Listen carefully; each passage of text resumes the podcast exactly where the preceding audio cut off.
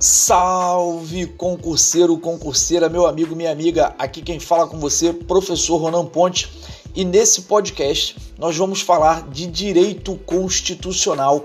Para você que está aí se preparando para os concursos das carreiras policiais e militares, certamente essa disciplina fará toda a diferença no teu preparo, na hora de você gabaritar a tua prova.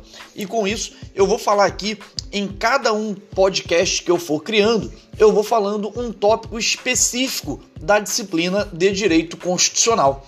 E nesse podcast, podcast de número 1 de Direito Constitucional, nós falaremos sobre a Constituição Federativa do Brasil. Vamos falar um pouquinho. Primeiro, vamos definir direito constitucional para que você possa estar por dentro da disciplina. Direito constitucional é o ramo do direito público fundamental à organização, ao funcionamento e à configuração política de um Estado. E aqui no Brasil, para o professor José Afonso da Silva, o direito constitucional estabelece a estrutura do Estado, a organização de suas instituições e os seus órgãos, o modo de aquisição, o exercício do poder, bem como a limitação desse poder por meio dos direitos e garantias fundamentais. Agora, nós vamos falar um pouco sobre a Constituição propriamente dita. A Constituição, que é o objeto de estudo do direito constitucional, ela deve ser entendida como uma norma de maior hierarquia dentro de um ordenamento jurídico, que organiza o Estado e os seus poderes, além de tratar dos direitos e garantias individuais. O direito constitucional não se desenvolve isolado de outras ciências de base, tais como a política, a sociologia, a filosofia e entre outras. Com essa interconexão, há diversas concepções para o termo Constituição, como normas básicas do Estado, sendo em sentido sociológico, político e também jurídico. E agora a gente vai falar em cada um desses sentidos para que você possa dar a sua classificação. No sentido sociológico, a Constituição é a soma dos fatores reais de poder que regem uma nação e o responsável por essa classificação é Ferdinand Lassalle, cujo uma constituição só seria legítima se representasse a vontade popular, refletindo aí a somatória dos poderes reais de poder numa sociedade. No sentido político, o pensamento é de Carl Schmitt, conceitua a Constituição como a decisão política fundamental, na qual a validade de uma Constituição não se apoia na justiça de suas normas, mas na decisão política que lhe dá existência. No sentido jurídico, a Constituição é compreendida de uma perspectiva estritamente formal, e o representante desse, desse pensamento é Hans Kelsen a Constituição para ele seria uma norma pura, sem qualquer consideração de cunho sociológico, político ou filosófico. E agora a gente vai falar um pouco sobre a classificação das constituições. As constituições possuem textos extensos, dispondo sobre as mais diversas matérias.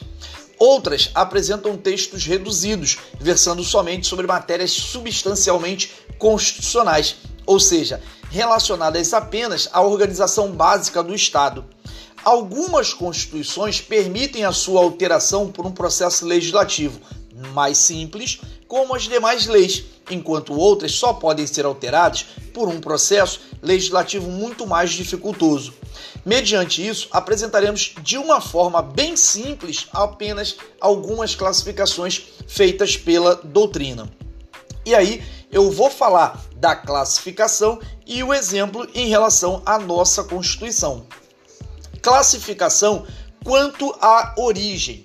As constituições podem ser outorgadas, promulgadas ou cesarista. A nossa é promulgada, ou seja, a participação popular em um regime de democracia, sendo direta ou indireta. Quanto à forma, as constituições podem ser escritas ou não escritas. A nossa é escrita, ou seja, é um conjunto de regras formados por um órgão constituinte em documento escrito, estabelecendo normas fundamentais de um Estado. Quanto à elaboração, as constituições podem ser dogmáticas ou históricas. A nossa é dogmática, sempre escrita, sistematizada por um órgão constituinte. Quanto ao conteúdo, as constituições podem ser material ou formal.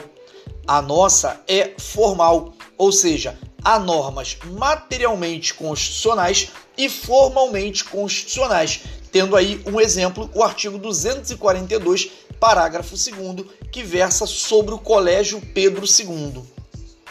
Quanto à estabilidade, as constituições podem ser imutável, rígida, flexível, semirrígida.